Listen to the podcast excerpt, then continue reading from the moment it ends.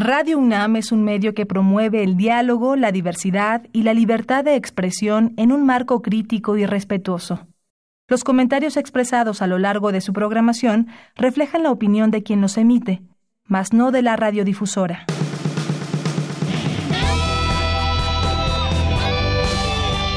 Prisma RU. Relatamos al mundo.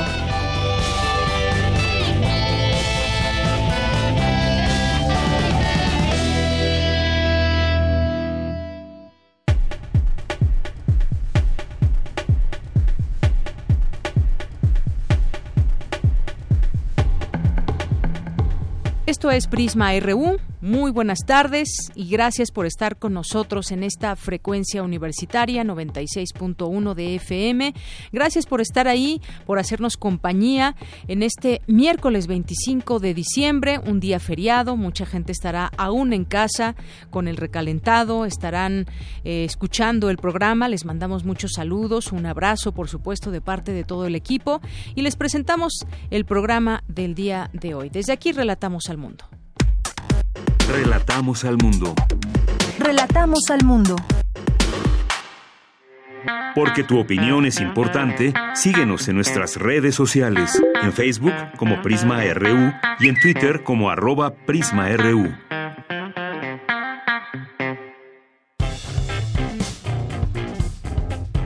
Campus RU.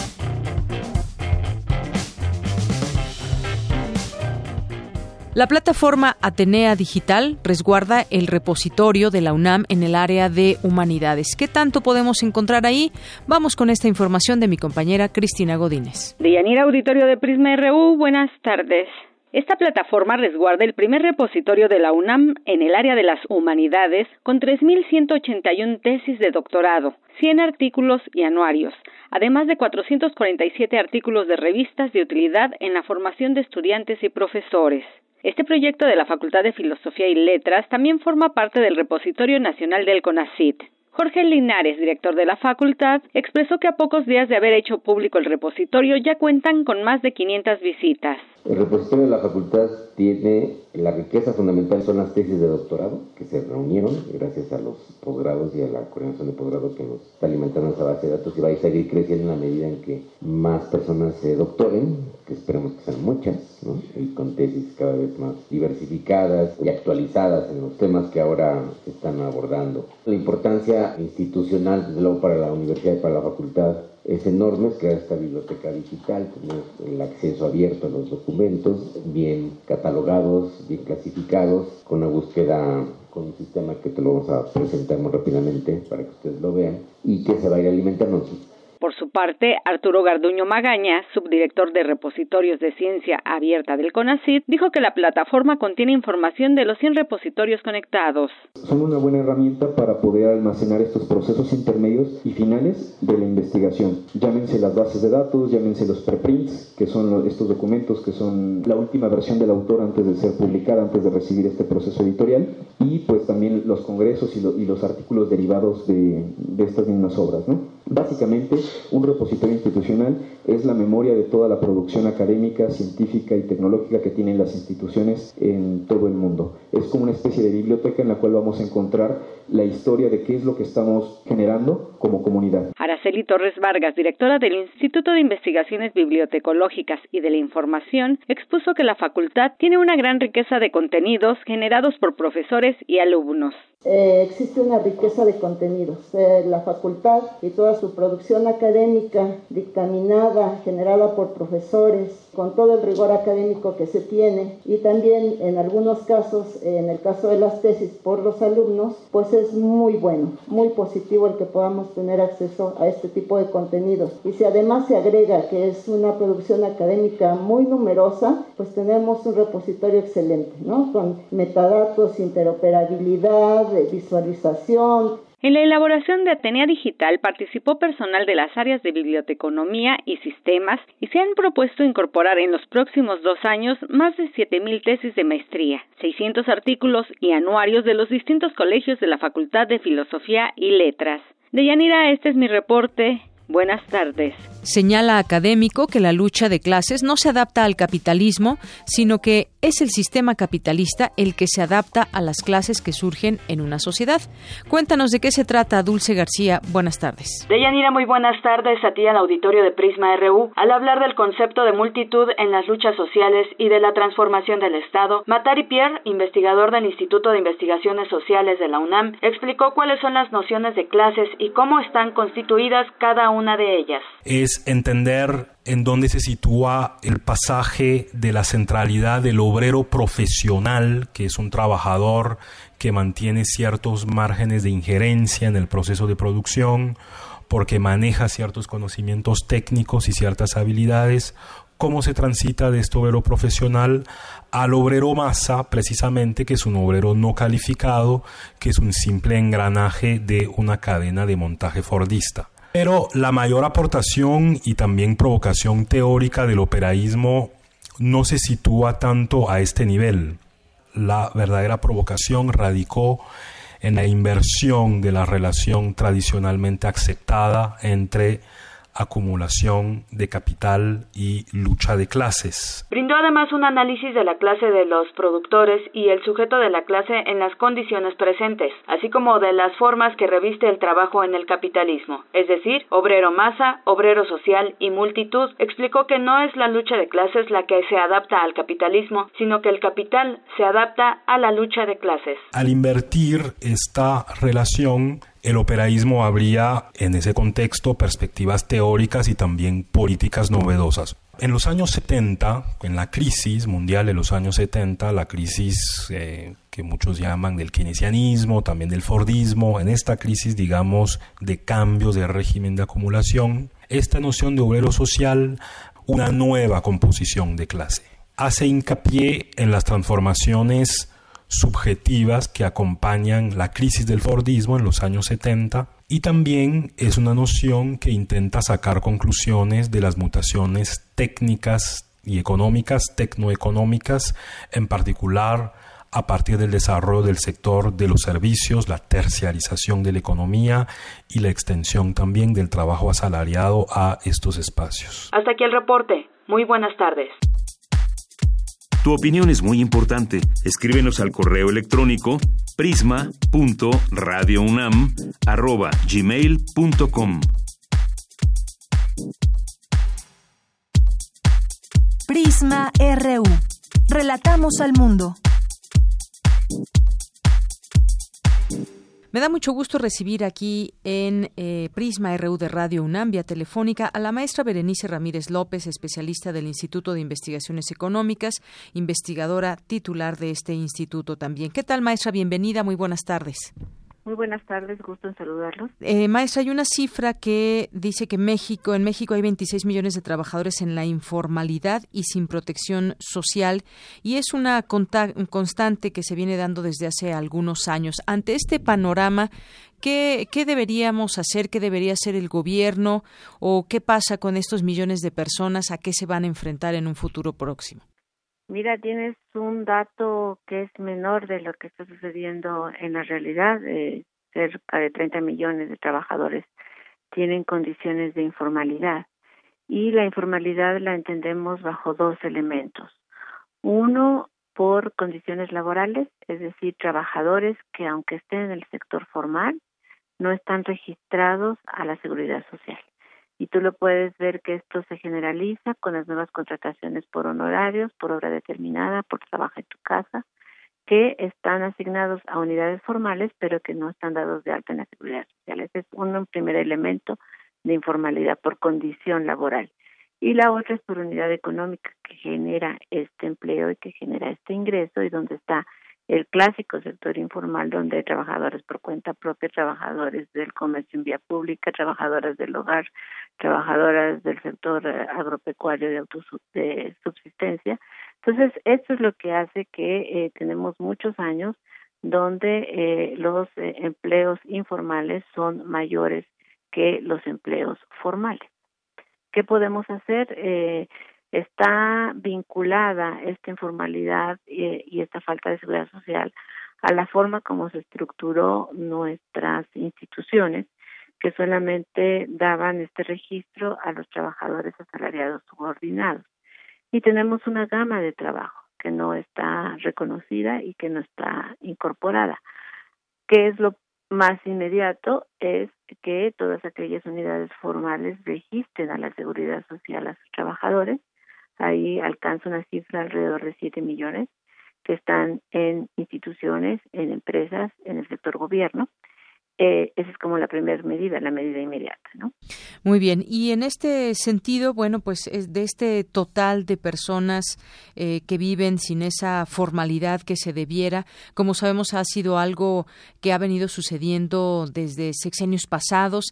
Y bueno, pues cómo cómo implementar o qué medidas se pueden implementar ante todo esto, porque pues tendremos eh, edad adulta, em, adultos mayores eh, pobres, que es a lo que se va tal y como está diseñado hasta el momento. Tendría que pasar mucho tiempo. ¿Cuánto, eh, ¿Cuántos años da tiempo en este sexenio? ¿Qué le parece que se ha estado haciendo en este primer año de gobierno, por ejemplo? Mira, nuestra seguridad social se caracteriza por tres elementos.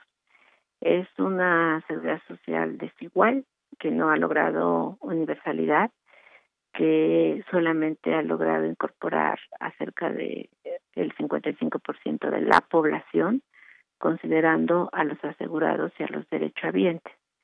¿Por qué no logra esa universalización? Por lo que ya señalaba, solamente se registran al trabajo asalariado subordinado. Otro elemento es que es inequitativo. Tenemos eh, eh, de acuerdo al último informe de la auditoría, alrededor de 66 sistemas de pensiones que ellos registran. Pero si nosotros tomamos en cuenta los, los sistemas de pensiones de estados, universidades, de municipios, pueden llegar a cerca de mil sistemas. Entonces es muy fragmentado y tenemos la característica de ser muy inequitativo. Ah, los, los que trabajaron en, en décadas anteriores y ahorita ya están pensionados, eh, representan menos del 30% de los mayores de 65 años. Y, y, y en términos de mujeres, el cerca del 17%, o sea, también hay inequidad de género. En términos de salarios, los que están recibiendo ahorita no eh, tienen un promedio de 5.500 pesos lo que reciben los pensionados que se derivan del IMSS eh, frente a grandes pensiones que pueden llegar a 300 mil pesos o a 400 mil pesos de contratos colectivos específicos. Entonces, lo primero que se tiene que hacer es una eh, construcción de seguridad social que tome en cuenta todas estas características y que se revise eh, el funcionamiento que han tenido las cuentas individuales, las AFORES, porque tampoco van a resolver el problema, sino lo van a agravar porque eh, la, el mercado de trabajo mexicano es de mucha movilidad y muy pocos trabajadores van a obtener una pensión y es muy grave para los jóvenes porque actualmente los jóvenes están siendo contratados por honorarios, tienen mayor movilidad laboral y es muy difícil que logren 25 años de cotización por eh, estas nuevas formas de trabajo. Entonces, se requiere hacer un rediseño de un modelo que sea funcional, para las características de la sociedad mexicana en términos de empleo, en términos de ingreso, de distribución por género y de distribución de ocupaciones. En momento poner una pensión de bienestar está bien, pero sigue estando por debajo de la canasta alimentaria y fortalecer un sistema contributivo, pero no se ha querido tocar el sistema de, de, eh, eh, capitalización individual de administración privada, que desde mi perspectiva debe de cambiarse y modificarse para darle mayor certidumbre a los trabajadores. Y maestra, en este tema de la pensión de bienestar, un rediseño funcional que serviría, ¿qué sucedería si, por ejemplo, en todas las empresas o incluso secretarías eh, que pertenecen al, gobierno, todos esos empleos de honorarios o empleos que están en la informalidad, sin algún contrato, sin derechos, eh, ¿qué pasaría si todos, si todo se volviera de una manera formal, es decir, que se metieran a los derechos al IMSS a todos los trabajadores, ¿alcanzaría el presupuesto? Me imagino que no, por eso no se ha hecho. ¿O, qué es lo que detiene a todo este tema? ¿Es cuestión de dinero? Eh, sí, es un poco cuestión de dinero, pero es contradictorio eh, como se visualiza. Se ha visualizado más en términos de ahorro financiero y de beneficio al capital financiero. Fundamentalmente ha sido ese el interés de este sistema. Eh, incorporar al grueso de los trabajadores, en primer lugar, estarías fortaleciendo las arcas de las instituciones de seguridad social, porque tendrías mayores aportantes. Actualmente eh, los que aportan no pasan de 23 millones de trabajadores, eh, eh, cuando la APA alcanza más de 50 millones de trabajadores, ¿no? Entonces, bueno, habría un fortalecimiento, pero al mismo tiempo tienes que instrumentar una serie de políticas transversales en el sentido de mejorar los salarios, mejorar las aportaciones a la seguridad social y eliminar todas las comisiones que cobran las AFORES. Por eso se requiere todo un rediseño, porque por más baja que esté la comisión, representa a lo largo de la vida y del ahorro del trabajador eh, cerca del 28% de lo que ahorra. Entonces realmente es mucho en términos del cobro de la comisión. Por eso se requiere, y eh, repito, todo este rediseño. Se requiere también poner eh, límites porque ahora hay una mala interpretación de parte de los trabajadores pensionados en el sentido de solicitar el mismo aumento salarial del salario mínimo. Eso no es posible porque lo que se busca es beneficiar a los que ganan menos, no a los que ya tienen, sino esto se va a disparar en términos de costo fiscal y ahí se requiere regular. En otros países, ¿qué pasa con los que tienen pensiones más altas? Bueno, pueden pagar un impuesto o pueden regresar una parte para poder eh, eh, eh, eh solventar la parte financiera de la eh, pensión básica. Muy bien, bueno, pues esta es eh, una explicación que necesitamos entender todos y demás, porque por lo pronto ahora nos resta, eh, maestra, no sé si usted esté de acuerdo, pero quienes no tenemos, por ejemplo, eh, seguridad social, que no tenemos los derechos que, que la ley establece, pues tenemos que voltear a ver a las afores, por ejemplo, para ahorrar y el día de mañana podamos tener algún tipo de pensión, algún tipo de ahorro, si no, la situación será muy difícil.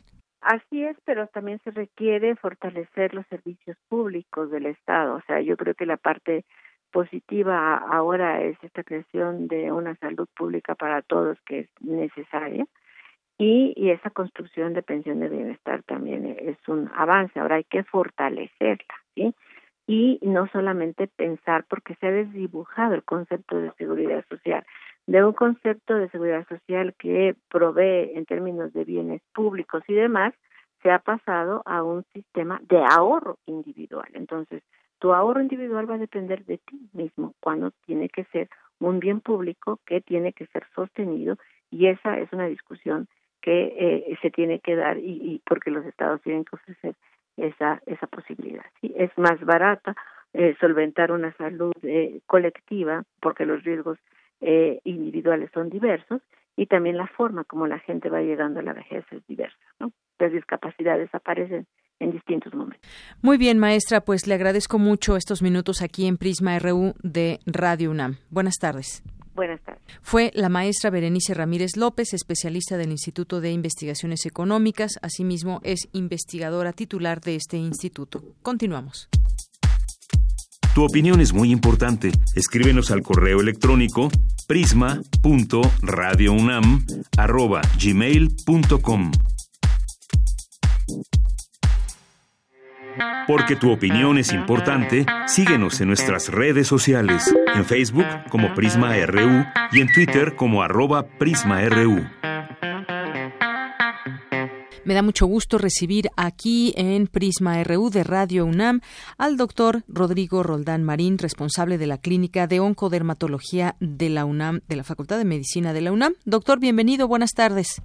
Hola, Yanira, un placer estar contigo y con tu audiencia de Doctor, pues empecemos con este con este tema acerca de los casos de melanoma en México. Ha aumentado su número y quisiéramos saber por qué y cómo protegernos, sobre todo porque 80%, ese es un dato que llama la atención, 80% de muertes por, por cáncer de piel en México, el responsable justamente es el melanoma. Sí, el melanoma es una variedad de cáncer de piel, es la menos frecuente afortunadamente, pero es sin lugar a dudas la más agresiva. Eh, es bien cierto, como comentas, que la incidencia se ha ido incrementando, no solo en México, en todas las poblaciones en todo el mundo. Eh, el melanoma es un tumor maligno que deriva de las células que producen pigmento, que dan color a la piel. Entonces, eh, evidentemente cuando nace, cuando aparece, sobre todo en las etapas verdaderamente iniciales, puede ser absolutamente indistinguible de un lunar. ¿Ok?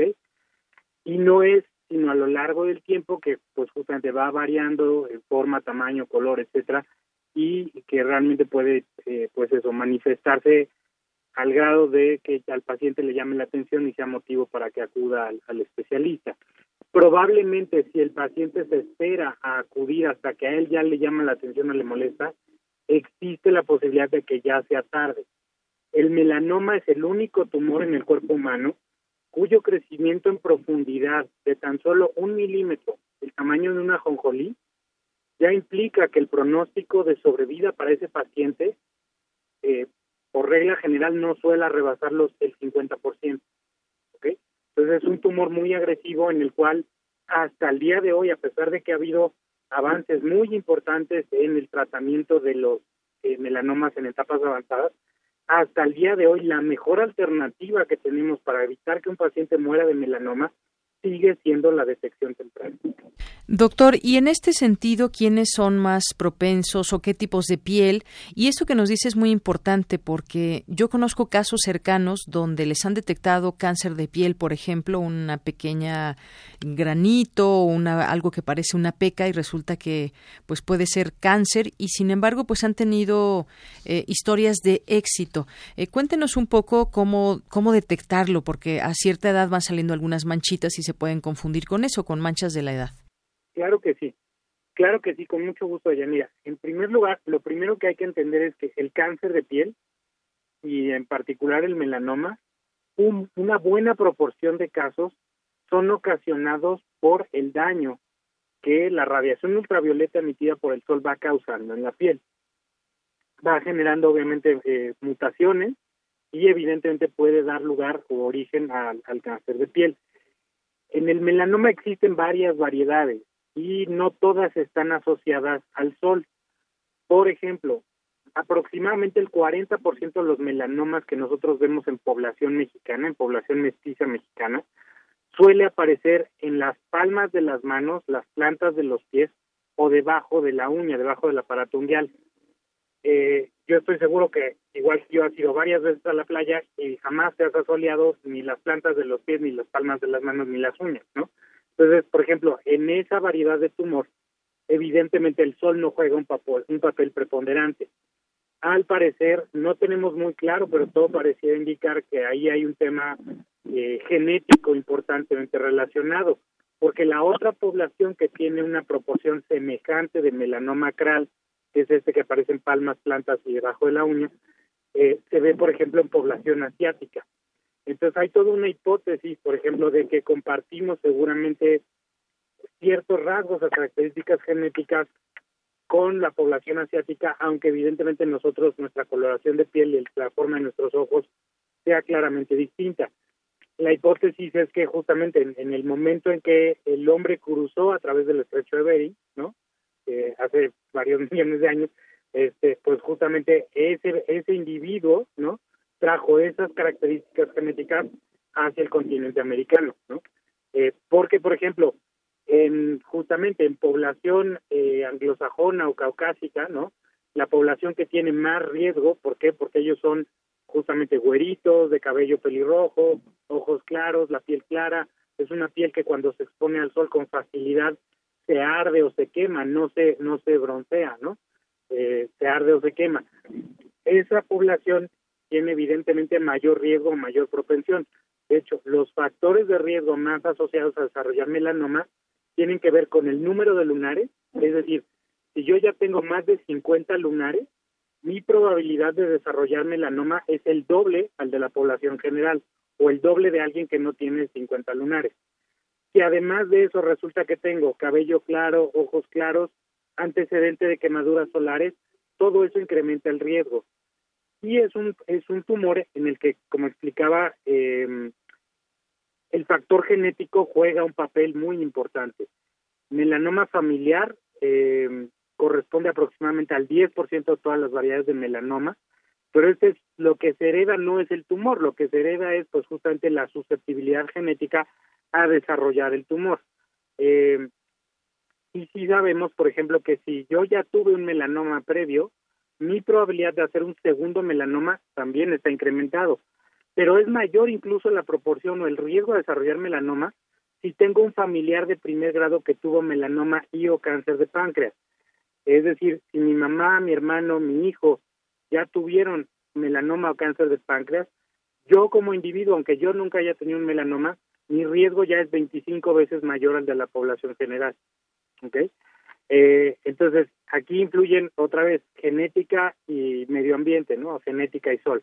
Entonces, evidentemente al día de hoy la genética de la población no la podemos modificar, no la podemos cambiar, donde sí queda muy claro que tenemos un papel en el que podemos intervenir para tratar de minimizar estos riesgos es justamente en los hábitos de exposición solar.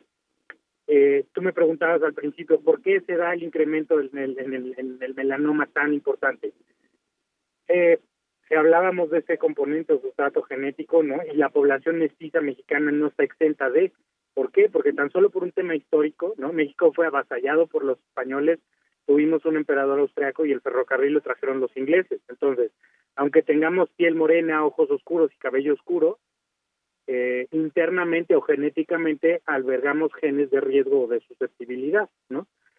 Por otro lado, es evidente que el cambio climático es un problema eh, real, existente, y que la, la Tierra al día de hoy recibe mayor cantidad de radiación solar que la que recibía probablemente hace 200 años, ¿no? Además de eso, el problema del melanoma y del cáncer de piel es un tema de moda. Si tú te fijas en la gente cómo salía a la calle a mediados del siglo XIX, siempre salían de los señores de sombrero de copa, las señoras de sombrero de ala ancha, paraguas, aunque no estuviera lloviendo, manga larga, guante blanco, pantalón o vestido hasta los tobillos. O sea, en aquella época, a mediados del siglo XIX, el concepto de salud y de belleza de la piel estaba ligado con la blancura, no con el bronceado. De hecho, el traje de baño cuando nace era un traje largo, era un traje casi como de buzo, ¿no? Actualmente el traje de baño pues cada vez se ha ido reduciendo sustancialmente, ¿no?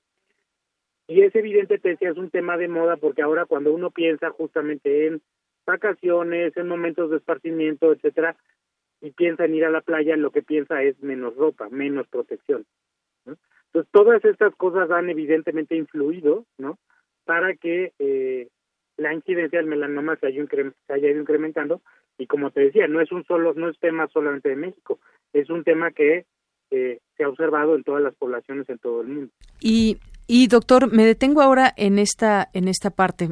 Eh, el mejor protector solar puede ser la ropa y se lo digo por lo siguiente porque eh, aquí en este espacio hemos promovido el uso por ejemplo de protectores solares sin embargo eh, pues si nos damos cuenta, hemos preguntado desde aquí en la oficina, en la casa, en muchos lugares, y una minoría usa un bloqueador solar o lo usa una vez al día, cuando debería de usarse de manera correcta dos a tres veces al día.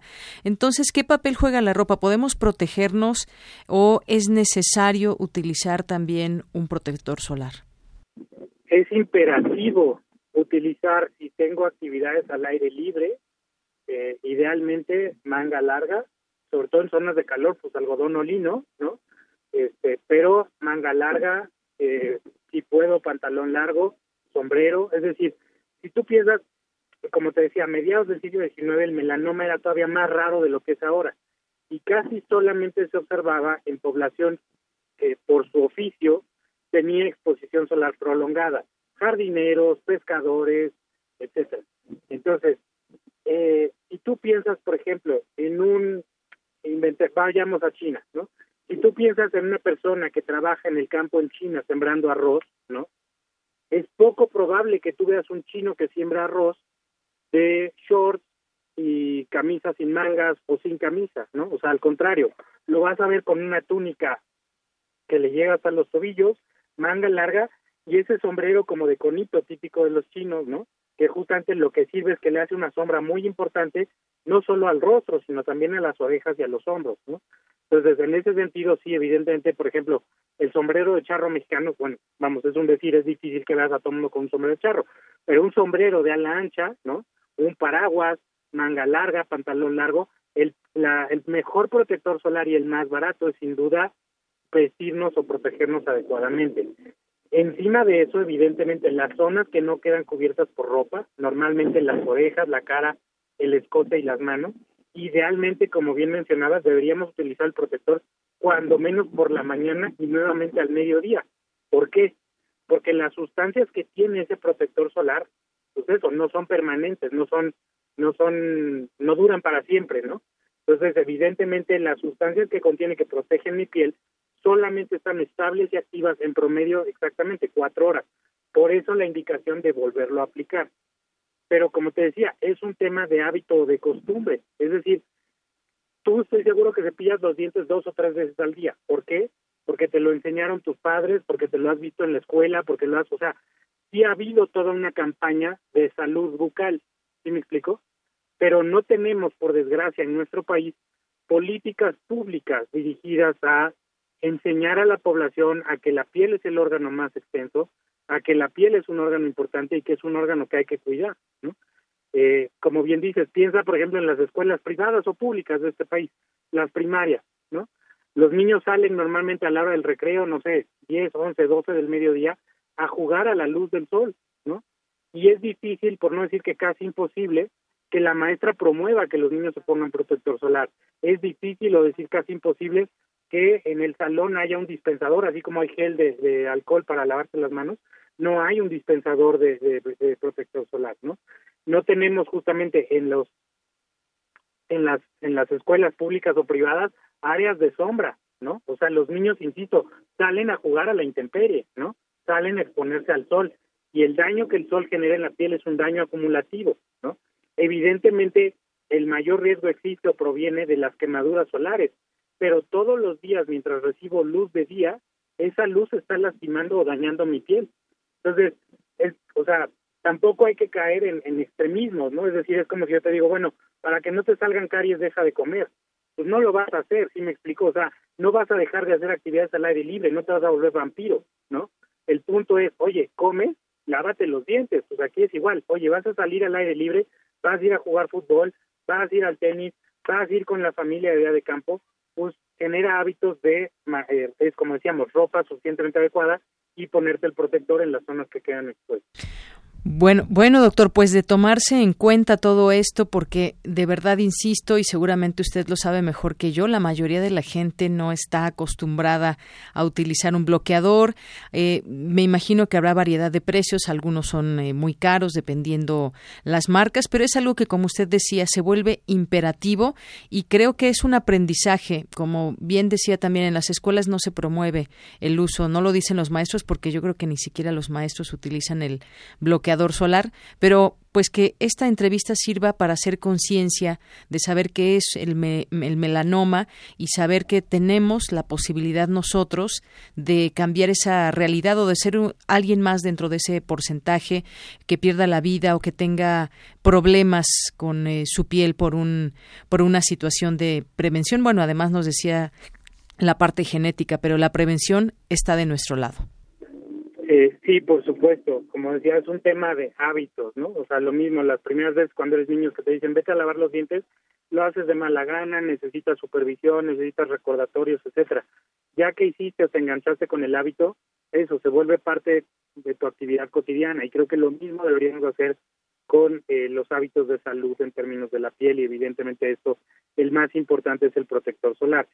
En este sentido también creo que vale la pena hacer mención o referencia a que cuando a la gente a veces le hablamos de cáncer, ¿no? Le, parece un tema un poco distante, poco tangible, ¿no? Eh, de hecho, hay varios estudios, por ejemplo, que señalan que el paciente es más probable que se apegue al uso del protector si le explicas y le dices que eso le va a evitar manchas y arrugas, ¿no? Que a que si le hablas del tema de cáncer de piel. Pero bueno, por todo esto, para evitar manchas, arrugas y evidentemente también el riesgo de cáncer de piel, hay que hacer del protector solar un hábito de todos los días. Muy bien, pues con eso nos quedamos, eh, doctor. Desde aquí hacemos ese exhorto por todas las razones que ya nos dio usted como especialista y por supuesto que le agradecemos todos estos consejos y todo esto que nos ha platicado, que nos sirva y que de verdad lo llevemos a la práctica. Muchas gracias, doctor.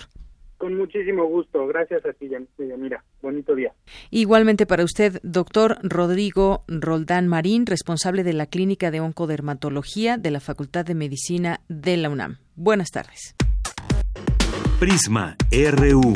Relatamos al mundo.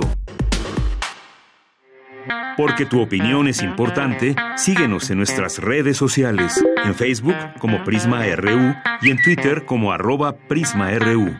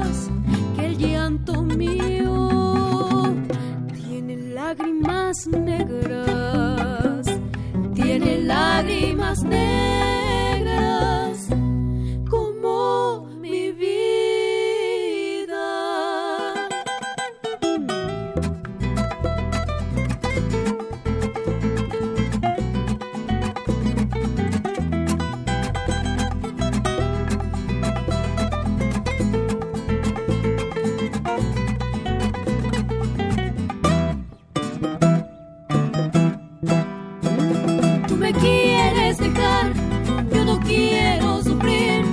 Contigo me voy, mi santa, aunque me cueste el morir. Tú me quieres dejar, yo no quiero sufrir. Contigo me voy, mi santa, aunque me cueste el morir. Te entrego mi corazón, ábrelo con cualquier llave y verás que dentro de él toda tu persona cabe. Tú me quieres dejar, yo no quiero contigo me voy, mi santa, aunque me cueste el morir. Un jardinero de amor, siempre una flor y se va, llega otro y la cultiva, de cuál de los dos será. Tú me quieres dejar, yo no quiero sufrir. Contigo me voy, mi santa, aunque me cueste el morir.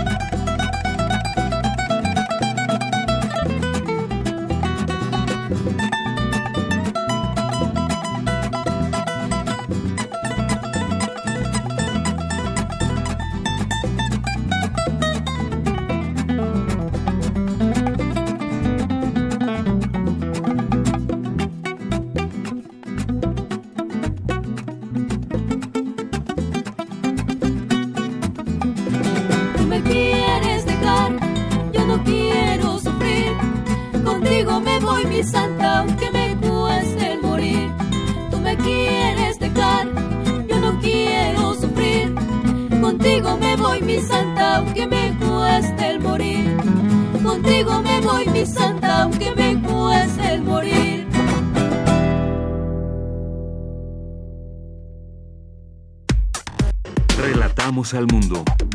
Relatamos al mundo. Porque tu opinión es importante, síguenos en nuestras redes sociales, en Facebook como Prisma RU y en Twitter como arroba PrismaRU.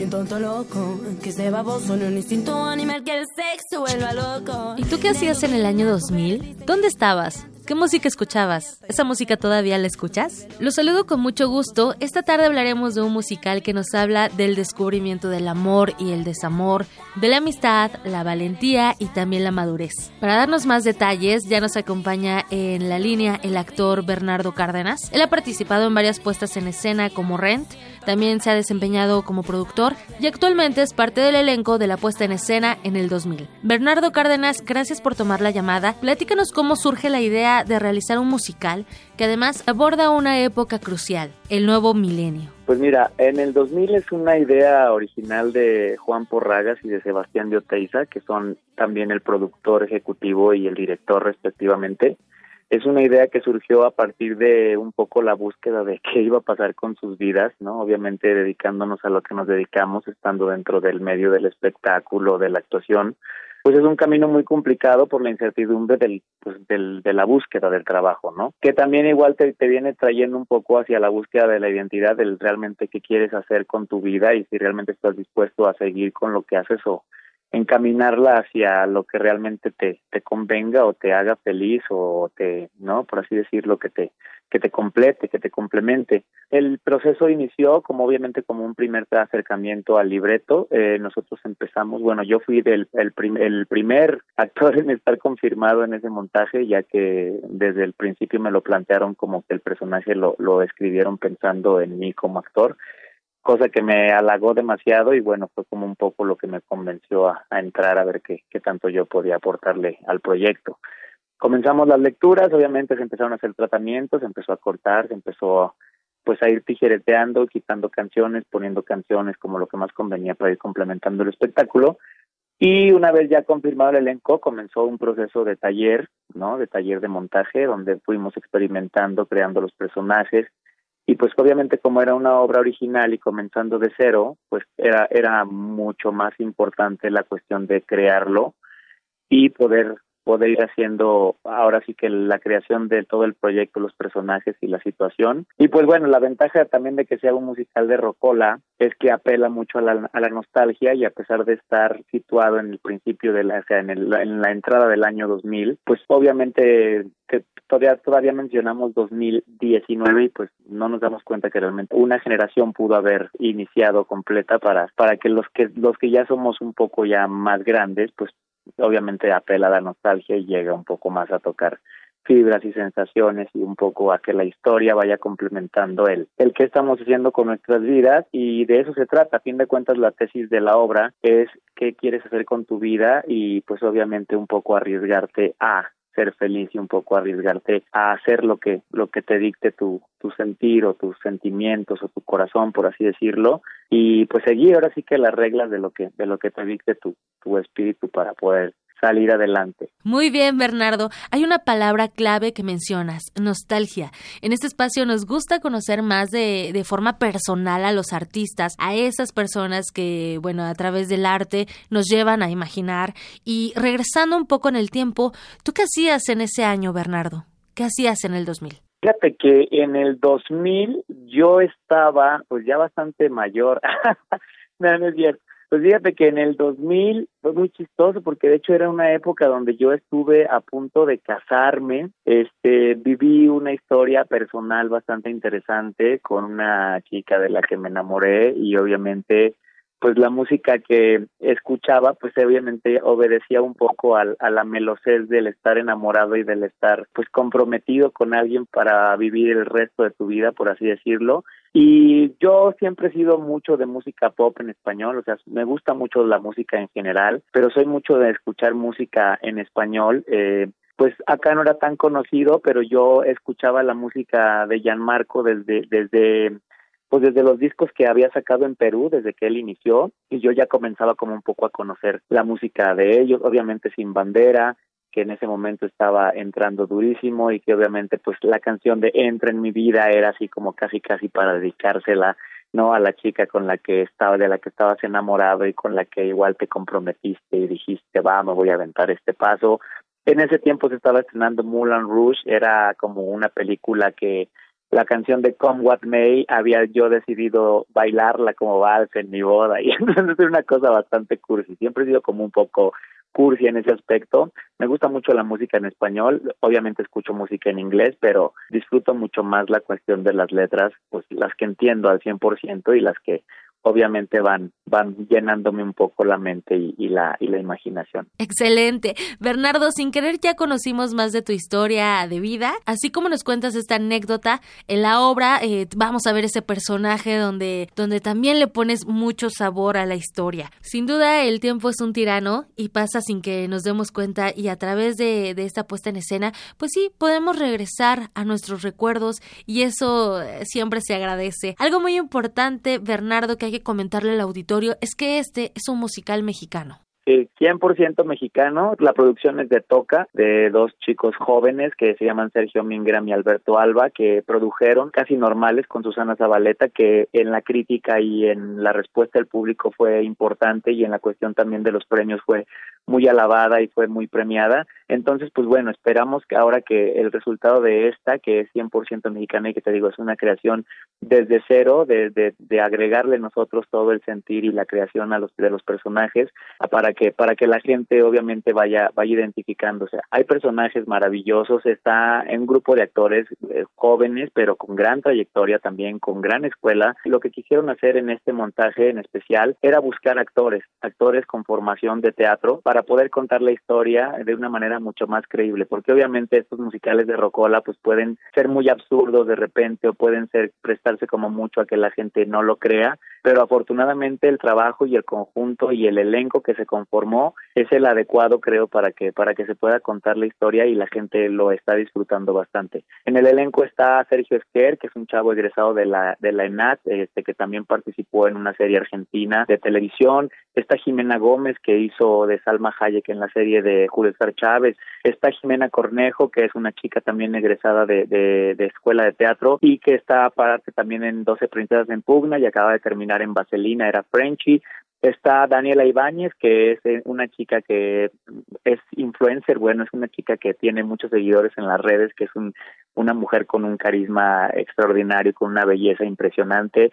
Ella es la hija del flaco Ibáñez, pero bueno, también no es como que es la hija de y no, ella tiene un talento maravilloso, canta hermoso, está muy bonita, es una gran actriz. Y bueno, pues un servidor que yo yo vengo de Guadalajara, yo soy de Torreón, Coahuila, pero me crié en Guadalajara, me formé en Guadalajara, eh, comencé en la Universidad de Guadalajara y pues bueno, con varios maestros aquí eh, muy importantes en, de, de la escuela de teatro de la UNAM y con algunos con algunos otros que he tomado talleres y, y la formación aparte pues de canto y de danza y toda esta esta cuestión. Vaya que sí, es un gran elenco el que forma parte de este musical. Bernardo, seguro la gente que nos escucha y que se anime a ir se le van a pasar muy bien. Les recordamos que se están presentando viernes, sábado y domingo en el Teatro Centenario en Coyoacán. Pues sí, nada más reiterar la invitación, créanme que se la van a pasar muy bien, van a identificarse, van a cantarse, van a divertir, van a llorar, van a recordar los, los tiempos, los tiempos pasados, obviamente con la producción, con el vestuario, con las canciones que obviamente las van a ir recordando como parte del soundtrack de, de nuestras vidas. Y creo que hay muchas que que van a identificar ahí, que las van a vivir y que las obviamente las van a querer cantar, van a salir en serio muy tocados, muy conmovidos, con un gran mensaje.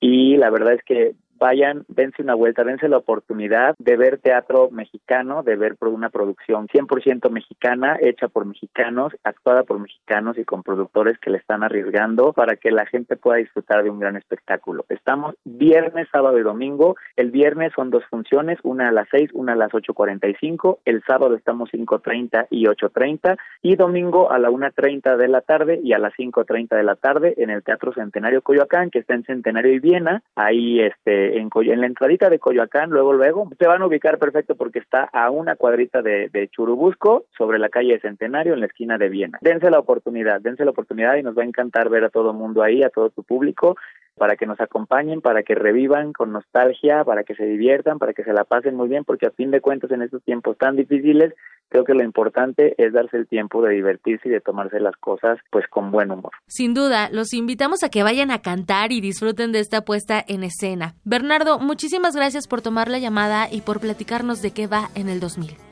Te agradezco mucho. Gracias por la llamada y pues bueno, los esperamos ahí. Esperamos verlos allá todos. Claro que sí. Hasta luego, Bernardo Cárdenas. Amigos, llegamos al final de esta sección. Les deseo que tengan una excelente tarde. Sigan con nosotros porque todavía tenemos más información.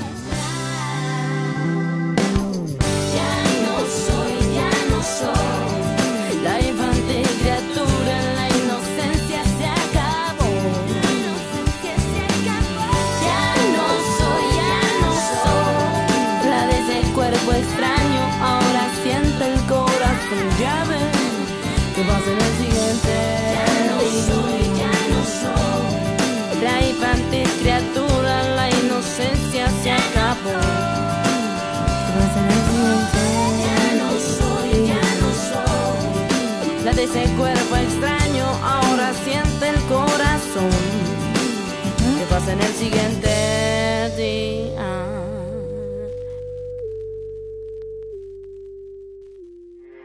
Porque tu opinión es importante, síguenos en nuestras redes sociales, en Facebook como Prisma RU y en Twitter como arroba PrismaRU. Queremos escuchar tu voz. Nuestro teléfono en cabina es 55 36 43 39. Tu opinión es muy importante. Escríbenos al correo electrónico prisma.radiounam@gmail.com. Porque tu opinión es importante, síguenos en nuestras redes sociales, en Facebook como Prisma RU y en Twitter como arroba PrismaRU.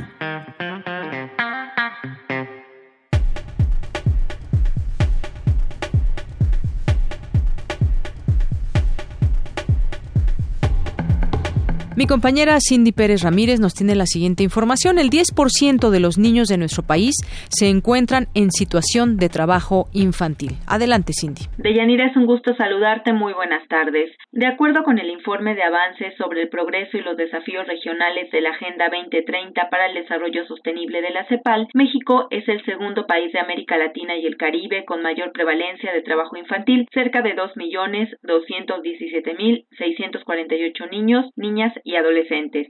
Según el académico de la Facultad de Derecho de la UNAM, Christopher Pastrana Cortés, el trabajo infantil está estrechamente vinculado con la pobreza. El trabajo infantil está estrechamente vinculado con la pobreza o con condiciones económicas adversas. Desde luego que a mayor pobreza, mucha mayor eh, probabilidad de tener que influir en mercados laborales a edad temprana. Pero no únicamente, también la desintegración familiar, la falta de acceso a educación, la falta de una incidencia específica por parte del Estado y a la creación de políticas públicas que tiendan a, a temperar eh, este fenómeno de, de, trabajo infantil. Casi 40% de los niños no recibe un salario por su trabajo y 29% labora jornadas de más de 36 horas a la semana. Las actividades agrícolas, ganaderas, la minería y la construcción son los sectores con más mano de obra infantil. Escuchemos al investigador. Pero se vuelve hasta como una práctica socialmente aceptada, ¿no? Se vuelve algo, algo común. Bueno, pues el niño vende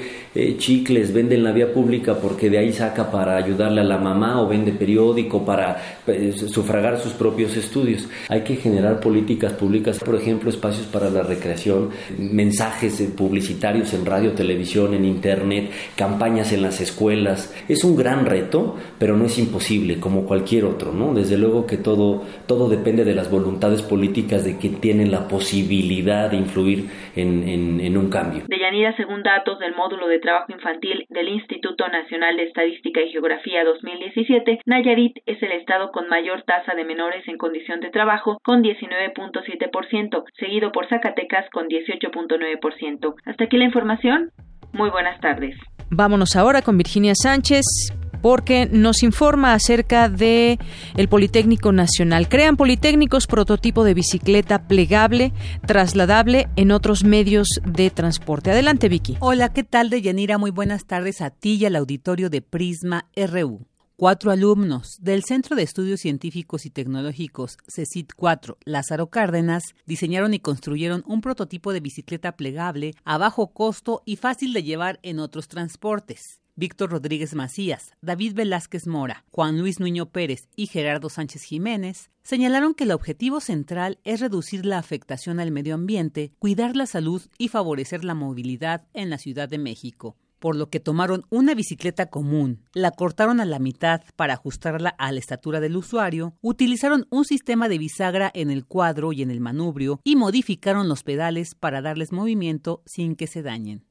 Nosotros venimos del CECIT número 4 y nuestro prototipo es una super bicicleta. Nuestro equipo lo integra Víctor Rodríguez Macías, David Velázquez Mora y su servidor Juan Luis Niño Pérez. El funcionamiento de esta bicicleta es hacer que reduzca su tamaño en un 50%.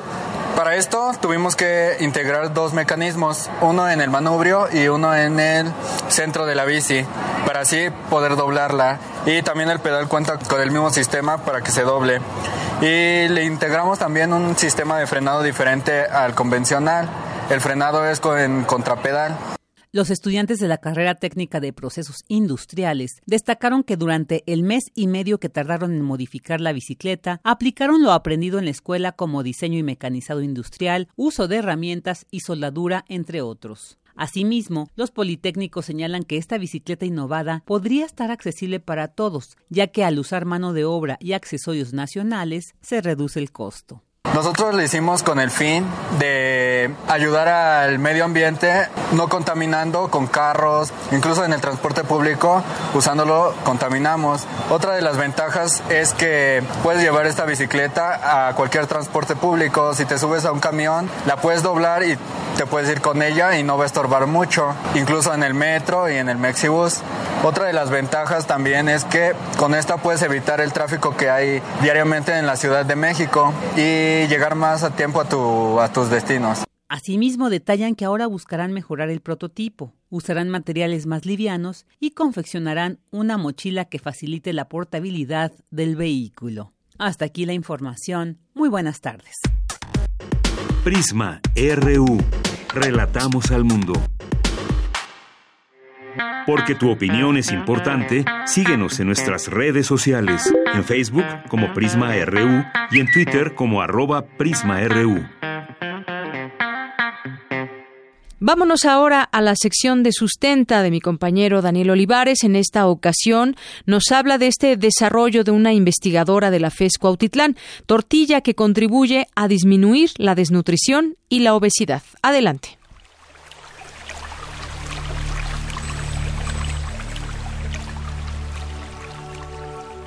Sustenta. Sustenta. Innovación universitaria en pro del medio ambiente.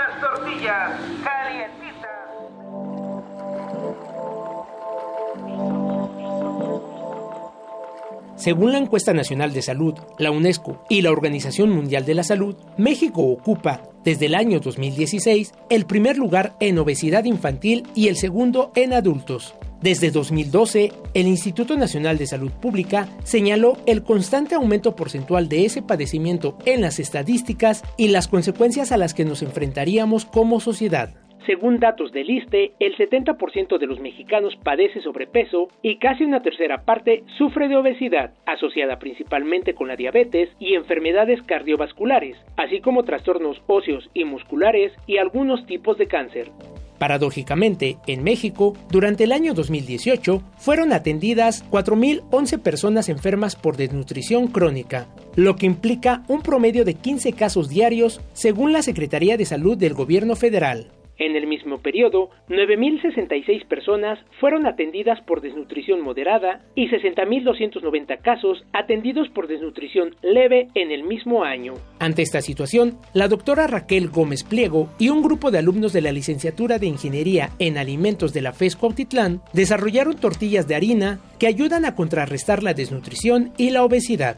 La doctora Raquel Gómez nos explica cómo nació este proyecto. Tomando como referencia el que nosotros dentro de nuestra dieta estamos acostumbrados a consumir tortillas y que las cifras estadísticas revelan que cada vez ese consumo de tortillas de harina se encuentra en aumento, pues nos dimos ante eh, surgió la inquietud y la necesidad de desarrollar una tortilla de harina que tuviera propiedades diferentes a las que ya se tienen en el, en el mercado, tales como mm, un alto contenido de proteína, que fuera una tortilla con fibra y que además tuviera propiedades diferentes a las que se encuentran en el mercado, propiedades sensoriales como sabor, aroma, textura Dentro de la alimentación de los mexicanos, la tortilla de maíz ocupa un lugar importante. Sin embargo, el consumo de la tortilla de harina, según la profesora Raquel Gómez, va en aumento. Es por ello que decidieron utilizar este alimento adicionándolo con un alto contenido de proteínas, calcio, fibra y ácido fólico que ayude a mejorar la alimentación de las personas con desnutrición. Dos de estas tortillas equivalen a los nutrientes de un vaso de leche. La tortilla tiene dos cualidades que es importante resaltar. Por un lado, tiene un alto contenido de fibra y por otro lado tiene bacterias que son benéficas a la salud de los consumidores, como las bacterias probióticas que se caracterizan por ejercer un efecto benéfico al consumidor. Además, la tortilla tiene un sabor y un aroma que no lo tiene eh, ninguna de las tortillas que en este momento se encuentran en el mercado.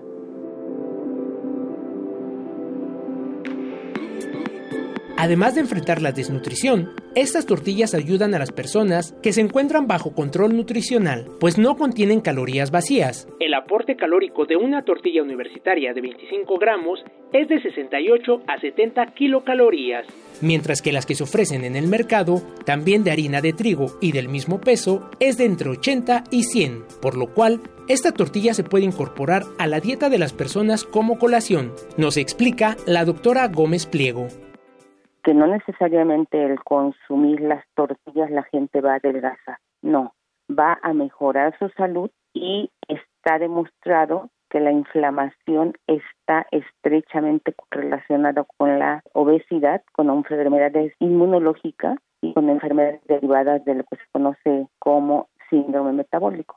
Eh, dos colaciones al día, una media mañana y otra eh, a media tarde, de tal forma que si dentro de esa colación quisieran preparar una tortilla con frijoles y un poco de queso, eh, pueden tener la certeza de que esa colación entraría aproximadamente entre 100 y 110 calorías, pero con la diferencia de que es un alimento eh, con propiedades nutrimentales buenas, porque lleva proteínas de alta calidad.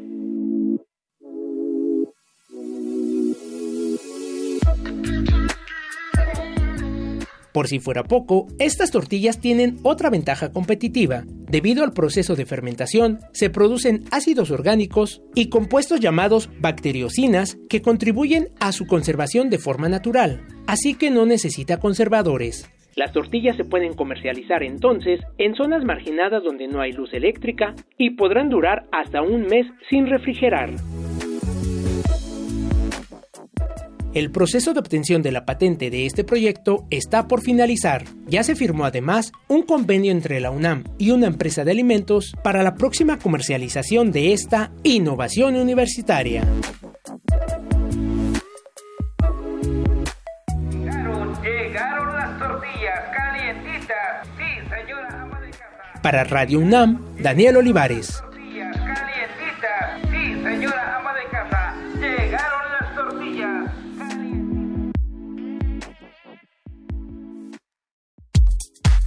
Prisma RU. Relatamos al mundo. Porque tu opinión es importante, síguenos en nuestras redes sociales, en Facebook como Prisma RU y en Twitter como arroba PrismaRU.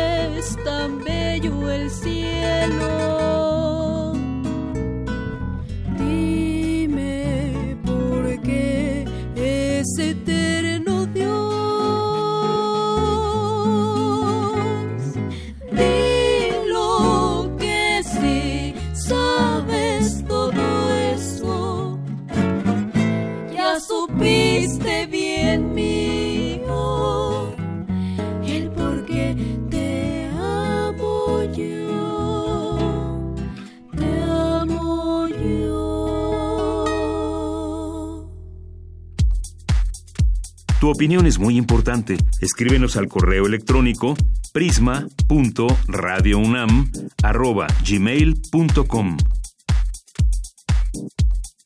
Continuamos ahora con, eh, vamos a, a, presentar esta nota de mi compañera Natalia Pascual que antecede a esta mesa que tenemos para hablar de la regulación de la marihuana. Natalia Pascual nos preparó esta nota acerca de los usos terapéuticos de la hierba.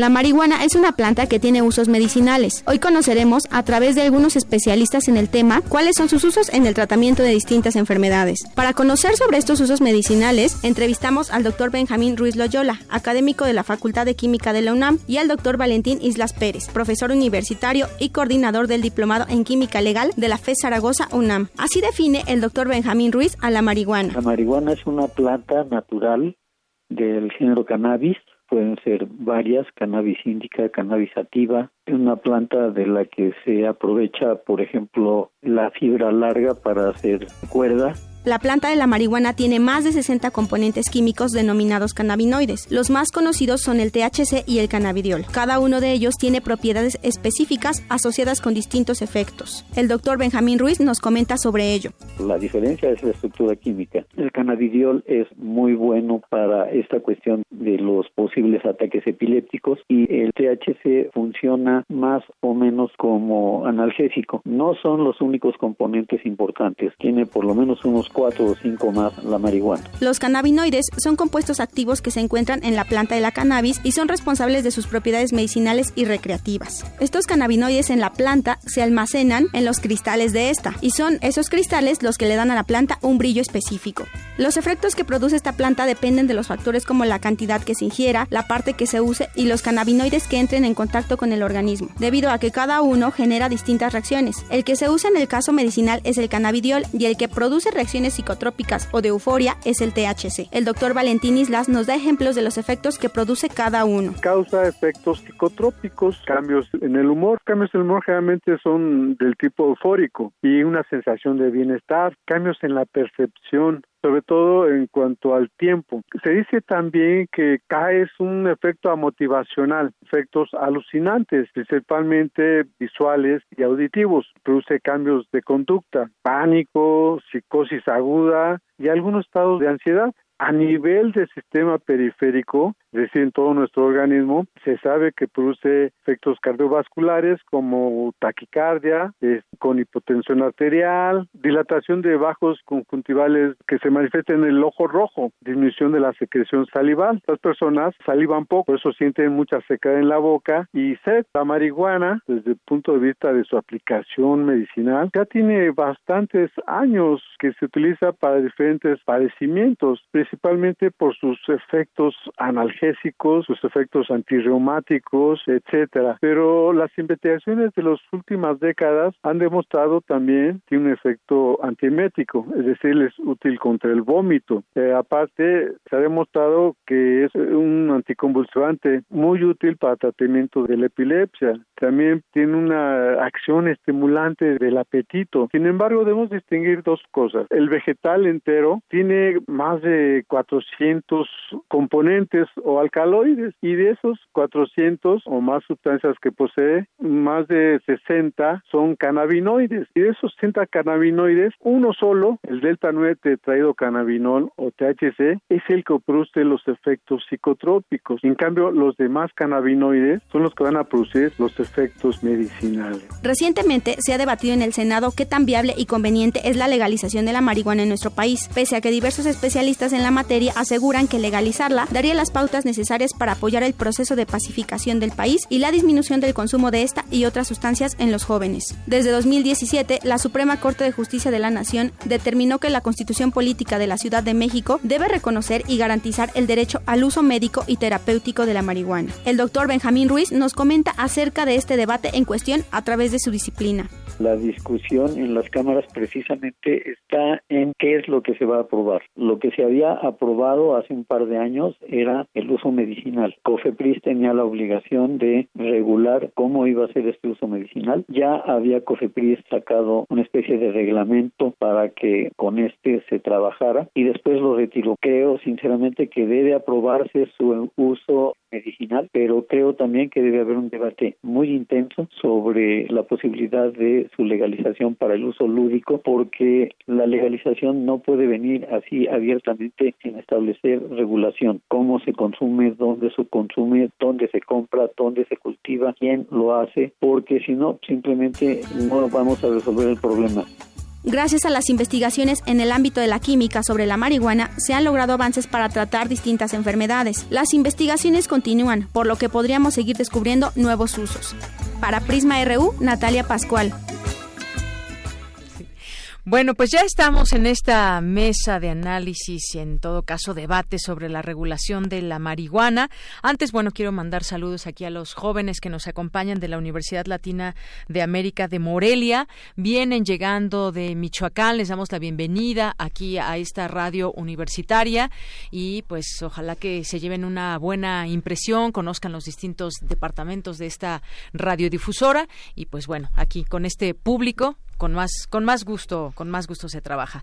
Bien pues hablemos de, de, la regulación de la marihuana. Para ello el día de hoy me acompañan Amaya Ordorica Imas que es investigadora en derechos humanos y es coordinadora de Reverdecer Colectivo organización que busca impulsar una transformación en la actual política de drogas. Bienvenida Amaya. Muchas gracias señora Nina. Buenas tardes y buenas tardes a quienes nos escuchan y también nos acompaña Jorge Hernández Tinajero, que es politólogo, internacionalista, especialista en política de drogas, socio fundador de AMECA, Asociación Mexicana de Estudios de Cannabis, y expresidente de CUPID, eh, colectivo por una política integral hacia las drogas. Ya eh, íbamos escuchando eh, esta nota y surgían algunas algunas cuestiones. Bueno, ya que se permite, ya hay una ya hay una regulación qué es lo que se está buscando con esta eh, discusión que habrá en algún momento con los legisladores para regular la marihuana, en qué sentido, y se habla pues de todos estos elementos que hay alrededor, cómo se va eh, desde el tema, quién la va a empaquetar, cómo se va a distribuir, dónde se va a adquirir y todo este este asunto que también tenemos que entrarle para comprenderlo de manera de manera eh, general todos juntos. Me parece que debe haber este entendimiento pero antes por qué está se está pugnando porque se legalice o porque se amplíen estas eh, digamos eh, funciones que pueda tener y que ya sea pues que un médico la pueda recetar en fin cómo empezamos con este tema qué decir de ello qué te parece el momento que estamos eh, discutiendo, Amaya? Pues me parece que estamos ante un momento histórico que no podemos dejar pasar. Ya se pronunció el Poder Judicial vía la Suprema Corte, vía la jurisprudencia, ya se pronunció el Poder Ejecutivo a través de la Secretaria de Gobernación. Toca pronunciarse con claridad al Poder Legislativo. Ya no es solo un tema de disposición o voluntad política, tienen un mandato a través de la jurisprudencia desde la Suprema Corte para hacerlo. Em, entonces estamos en un momento que creo que no habíamos tenido antes en términos de coyuntura política para la regulación del cannabis, a la par de que el Plan Nacional de Desarrollo y el proyecto de nación que ha planteado el Poder Ejecutivo plantea un cambio de paradigma sobre el tema de las drogas, reconoce el fracaso de la prohibición y del combate armado a las plantas y sustancias que llamamos drogas, ¿no? Y plantea la necesidad de un cambio de rumbo. Pero ese cambio de rumbo no se ha explicitado, ¿no? ¿Cuál es el primer paso claro de que ya no vamos a abordar el tema de drogas desde un tema de seguridad y desde un tema de persecución? Ese primer gran paso para asentar todo el cambio de proyecto que se ha explicitado desde distintos los distintos poderes tiene que ser la regulación de la marihuana.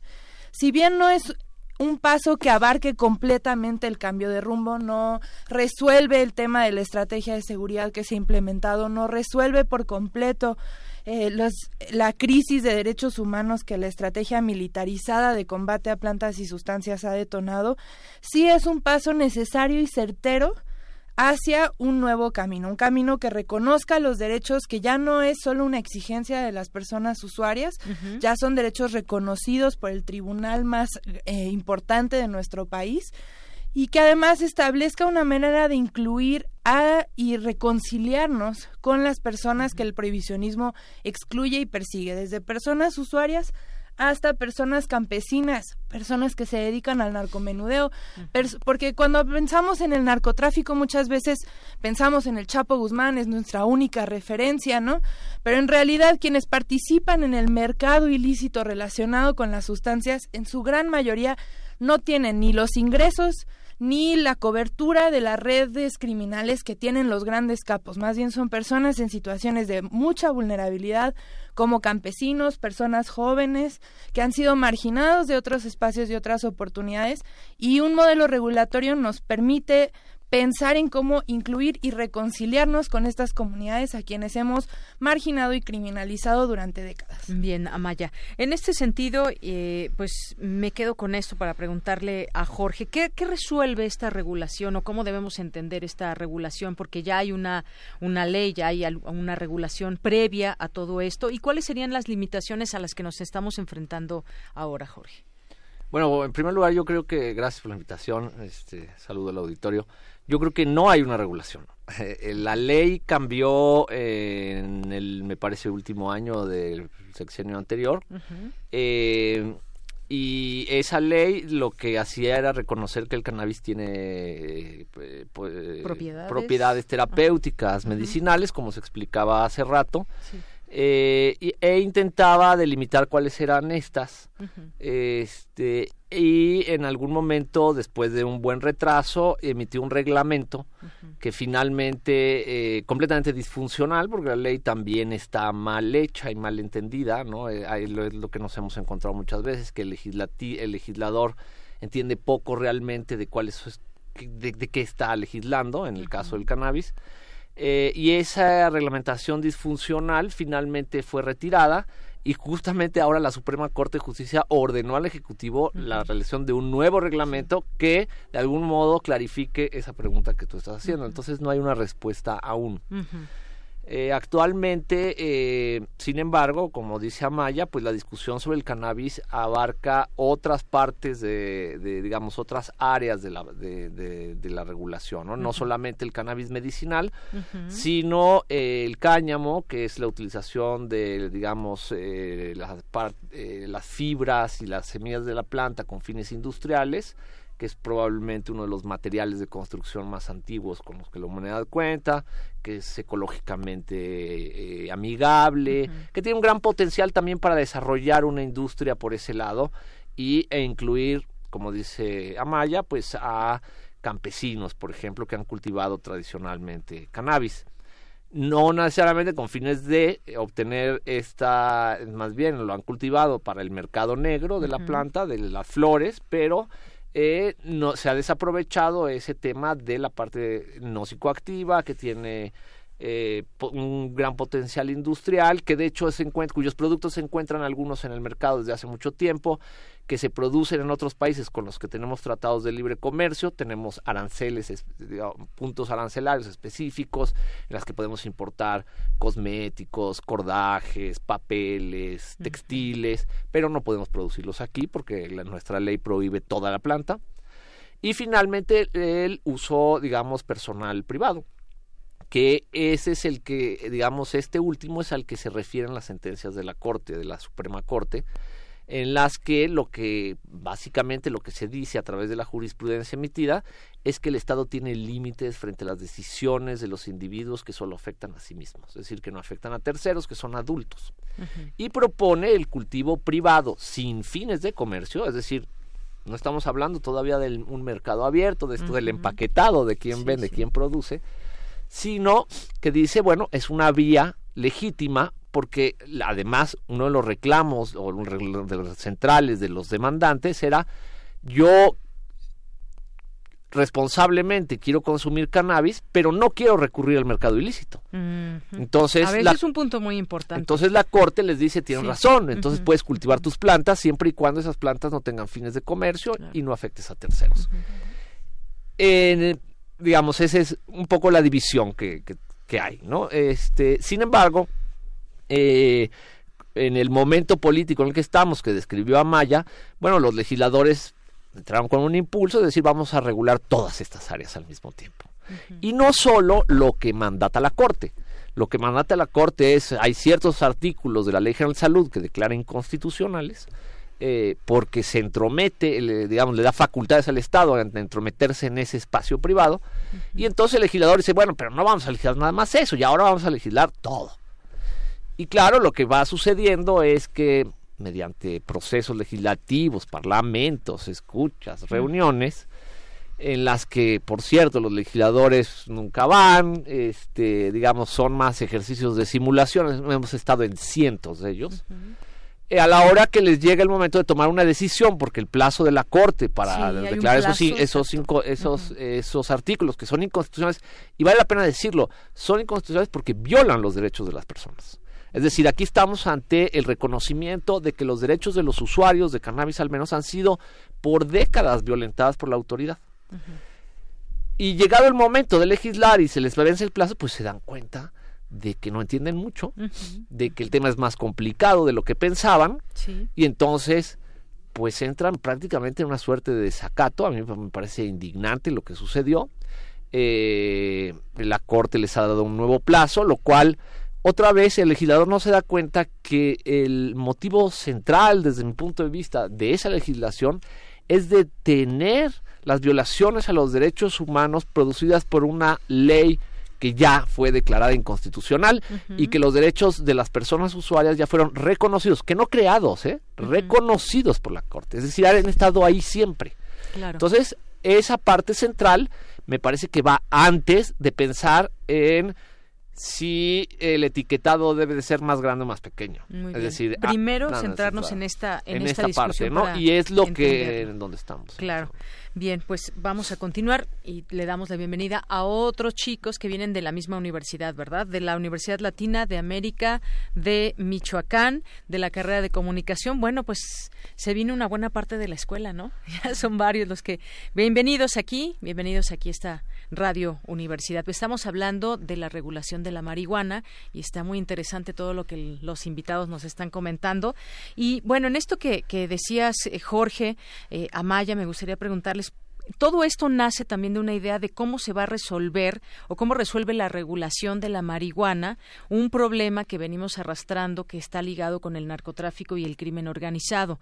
Se ha dicho que regularizar, regular algunas drogas, entre ellas la marihuana, podría menguar este problema. Eh, y ya decía muy bien Jorge, bueno, pues hay gente que es consumidora. Yo, yo desde que recuerdo, desde, desde muy niña, pues ya se fumaba marihuana, ¿no?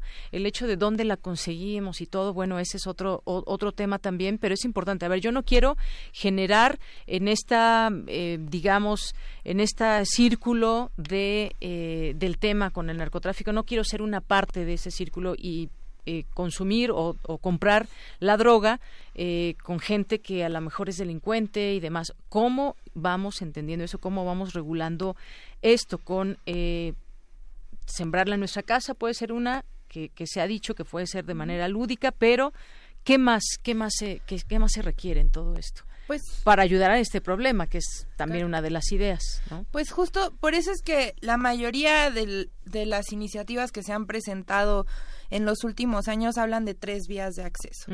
Que la primera es la posibilidad de cultivar en mi casa de forma individual para abastecer mi consumo sin fines de lucro. Consumo personal con una planta. Exacto. Que es además la que reconoce explícitamente la Suprema Corte. Los amparados tienen su derecho al autocultivo, ¿no?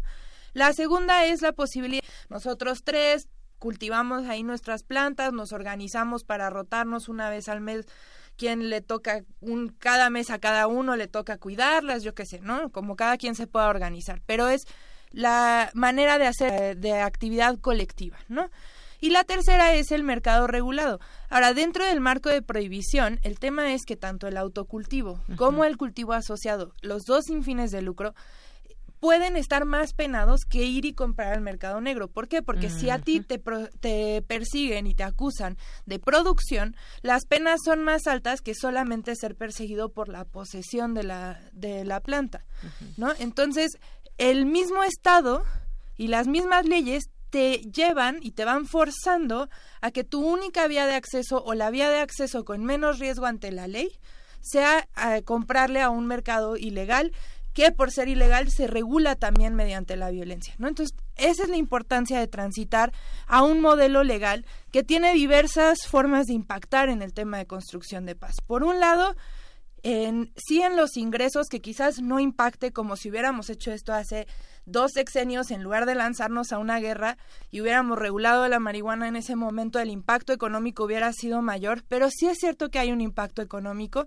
y esto también depende de cómo se regula. Ahorita el predictamen que presentaron los senadores eh, ponía las tres vías de acceso, pero tanto al autocultivo como a las asociaciones les imponía varios requisitos, entre ellos registro de sus semillas y un registro de autocultivadores y de las asociaciones. Esto implica que en lugar de que al día siguiente de que se publique en el diario oficial de la Federación una ley, ya la gente tiene una vía de acceso legal y puede cultivar, inmediatamente puede empezar a acceder sin tener que acceder vía el mercado negro se tienen que esperar hasta que el instituto se cree, el instituto regulador, hasta que ese instituto establezca el mecanismo del registro, active el registro y comience a dar los permisos. Eso quiere decir que retrasamos la vía de acceso legal por muchísimo tiempo, ¿no? Y, y además de que sobreregulamos, burocratizamos y como decía muy bien Jorge, es una intromisión en la vida privada que no tiene justificación en términos de política pública en ninguna manera pero también habla de dónde ponemos nuestros recursos públicos. Hoy por hoy, los principales ingresos a centros penitenciarios a nivel nacional, tanto federal como local, es por narcomenudeo en sus dos modalidades, posesión simple y este con fines de venta. Ambos en la mayoría de los casos son por cannabis, las entradas por cantidades muy pequeñas de posesión la suma de todos los ingresos por narcomenudeo a los centros penitenciarios es mayor que la si sumamos todos los ingresos de secuestro, tortura, desaparición, violación, robo, puros delitos con afectaciones graves a terceros en los cuales tenemos un índice del 99% de impunidad. Cada ingreso a un centro penitenciario implica horas de policía, horas de ministerio público, horas de juez y recursos del centro penitenciario. Todos esos recursos podríamos reenfocarlos a la investigación y sanción de delitos graves con afectaciones a terceros que hoy no se están investigando. Además de que este delito y estar persiguiendo el narcomenudeo ha fomentado una forma de detención por flagrancia. La mitad de las denuncias que se hacen ante un ministerio público no terminan en una carpeta de investigación abierta. Esto quiere decir que se denuncia y la policía no abre una investigación. Por el contrario, Casi todas las detenciones por narcomenudeo son por flagrancia, lo cual quiere decir que la policía solamente tiene que decir que vio a alguien con la sustancia en su mano o en su posesión o consumiéndola o alguna de estas cosas. Entonces, generar investigaciones a profundidad de delitos que sí están dañando a nuestra sociedad cuando tenemos una crisis de derechos humanos, una crisis de impunidad, ¿no? Eh, somos el cuarto país en el índice global de impunidad con impunidad. Tenemos índices de arriba del 99%, o sea, en realidad prácticamente es casi el 100% de impunidad. Y nuestros recursos están yendo en violar los derechos humanos de personas usuarias y detenerlas o e, quizás los casos que no llegan a detención, muchísimos se quedan en extorsión en alguna parte del camino, ¿no? Entonces, sí puede impactar en cómo vamos construyendo la paz a través de estos pequeños, digamos, pedazos de un pastel. No va, no cubre el pastel completo, pero si no damos esos pequeños pasos, entonces también hay otras medidas que no podemos tomar que también son necesarias. Muy bien, gracias Amaya. Pues eh, ante todo esto, quizás se, se vislumbra, Jorge, un camino largo en todo esto, un camino donde se tiene que discutir, los legisladores se tienen que permanecer bien. Creo que muchos nos han abierto los ojos los activistas y, todos estos colectivos también que pues ya llevan este tema desde hace mucho, desde hace mucho tiempo. Se antoja un, un largo camino en todo eso para que tengamos, digamos, el momento ideal para la regulación o que ya se haya regulado, que ya se haya hecho el dictamen y revisado ahí con los legisladores y que tengamos una buena ley aquí en México? ¿Nos falta mucho camino, crees? Yo creo que bueno, en primer lugar, no nos falta mucho camino. O sea, tendría, tendría que haber sido el último día del mes pasado. Sí, sí. Y la Corte dio seis meses más para legislar sobre sus sentencias, no sobre todo lo demás. Eh, O sea que sí va- En uno de los foros recientes organizados en el Senado, justo yo proponía un poco que, dada el interés que estaban mostrando los, los legisladores, el grado de conocimientos que tenían, el, el nivel de debate que se estaba realizando ahí, yo, eh, eh, pero ante las declaraciones grandilocuentes de vamos a regular todo y esto va a salir de manera integral y tal, mi sugerencia fue pensemos en un plan B. Y ese plan B es vayamos por partes. Primero veamos lo de los derechos de las personas, las sentencias de la Corte, cosa a la que están ustedes obligados. Y después vamos viendo cómo desarrollamos, digamos, ya sobre la marcha, en el momento en que descriminalicemos verdaderamente eh, el uso, lo que habla Maya de la posesión, ¿no? Como dice un amigo, el delito de posesión simple es básicamente es, es extorsión simple, es este eh, eh, ha sido muy perjudicial para las relaciones entre usuarios, jóvenes y, por ejemplo, las autoridades policíacas Claro. que tendrían que tener una relación diferente. Entonces, este, yo les decía, bueno, un poco, pues veamos primero por lo de la corte, lo de los derechos, regulemos el cultivo privado sin fines de comercio en términos de las Aunque con asociaciones. ese registro de semillas y todo este... Esta, bueno, ¿Está bien esta- eso? ¿Qué no, opinas? esa, No. la- digo, A toda ver. esa parte de las Ajá. semillas lo que están demostrando es una ignorancia abso- absoluta y están planteando un despropósito catastrófico. Así lo pongo, ¿eh? Eh, Totalmente. es imposible, es, es- es- es realmente imposible. ¿Cómo es eso de trazabilidad? ¿Qué esperan? ¿Cuáles van a ser los bancos autorizados? ¿Cómo es eso? Hace poco estaba con un activista famoso y él proponía algo bastante sensato, que es, tienen, ustedes tienen un, gran, un país muy este, adecuado para el cultivo, hay tradición de cultivo. Se- lo que deberían de hacer es, una vez que empieza la regulación, dejen entrar a todas las semillas de todas partes, de en tres años de, para que se vayan adaptando, cuál funcionan mejor y una vez que estén establecidas ciertas variedades que van, entonces pueden registrarlas y decir estas podrían ser, pero así nada más de decir podrán hacerlo cuando digamos cómo es algo imposible, pues lo que estamos es ante una simulación, ¿no? Y básicamente yo creo que esa es la indignación del movimiento, eh, el hecho de que pareciera que nos quieren tomar el pelo, eh, gente que no entiende qué es lo que se están legislando Eso, y que están proponiendo cosas que son completamente irrealizables. y peligrosísimas, porque además el registro de semillas que ellos proponen requiere comprobar el origen lícito. Eso excluye de facto todas las semillas mexicanas, todas las Sí. variedades mexicanas adaptadas al suelo, adaptadas al clima década tras década.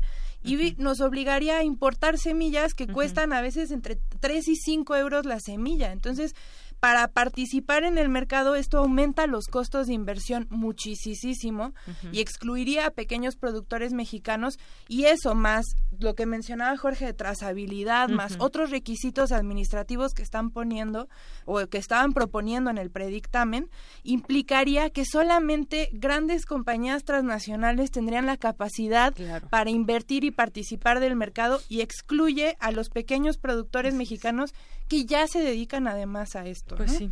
Miren, se nos acaba el tiempo. Yo creo que es un tema que se tiene que seguir discutiendo, por supuesto, desde esas distintas aristas. Y, y qué bueno que todos estos grupos, que además seguimos con mucho interés, porque tienen mucho que decir, conocen del tema y deberían escucharlos los legisladores, porque sí, ya nos mandaron otros seis meses a la discusión. Y, Siempre bueno, hacen como que nos escuchan. Exacto, siempre, es- porque políticamente correcto te escucho, pero no te hago caso. Para lo demás, no. Exacto. Bueno, pues ya nos vamos, se nos acaba el tiempo y pues nos despedimos ahora también de este otro grupo de universitarios de la Universidad Latina de América de Morelia, de la carrera de comunicación, que vienen a visitar Radio UNAM y como decíamos, bueno, salen y entran y vienen muchos grupos y saludos a sus profesores y todo. Nos despedimos a Maya Ordórica Imas, Jorge Hernández Tinajero. Muchas gracias por estar aquí. Muchas gracias a ti por el Buenas espacio. tardes, gracias. Muy buenas tardes. Continuamos. Tu opinión es muy importante. Escríbenos al correo electrónico prisma.radiounam@gmail.com.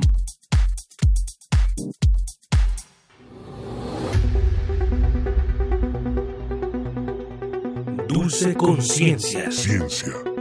En Prisma.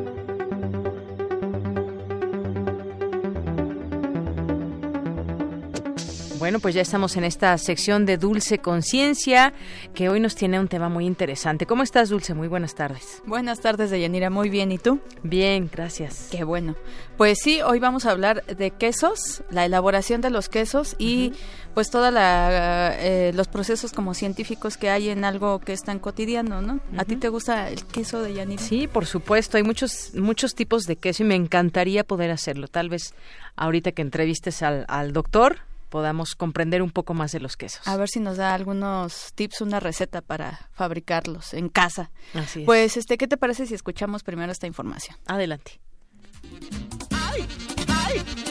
A esa niña le gusta el pan y a ese niño le encanta el queso. A esa niña le gusta el pan y a ese niño le encanta el queso. Dulce y queso sabe a beso. ¿Será cierto? ¿Alguna vez te has preguntado por qué existen tantos tipos de queso y cómo se hacen? Nadie sabe cuándo se hizo queso por primera vez. Se cuenta que este se produjo por accidente hace miles de años, cuando un pastor transportaba en su caballo una alforja llena de leche. El calor del sol, el movimiento al cabalgar y las enzimas naturales de la alforja, hecha de tripas de animal, causaron la fermentación de la leche. El queso parece muy habitual, pero hay todo un universo científico detrás de él. Por ejemplo, el hecho de que unos sean más olorosos o consistentes o cremosos o hasta deliciosos es cuestión de microbiología. El proceso por lo general comienza con la adición de bacterias que convierten la lactosa en ácido láctico. Luego viene el cuajo, ya que las proteínas de la leche hayan pasado por un proceso de desintegración. Dependiendo del microorganismo, habrá reacciones sobre las proteínas de la leche que resultan en diferentes sensaciones al gusto. Algunas compañías queseras incluso se valen de la secuenciación del ADN, es decir, seguirle el rastro a la herencia genética de los microorganismos con el fin de hacerse al mejor sabor. Así que el queso es más que eso.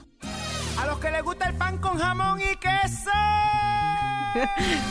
bueno, Deyanira, y para platicar sobre la elaboración de los quesos, ya está en la línea el doctor Javier Gutiérrez Molotla. Él es académico del Centro de Enseñanza Práctica e Investigación en Producción y Salud Animal de la Facultad de Medicina Veterinaria y Zootecnia de la UNAM.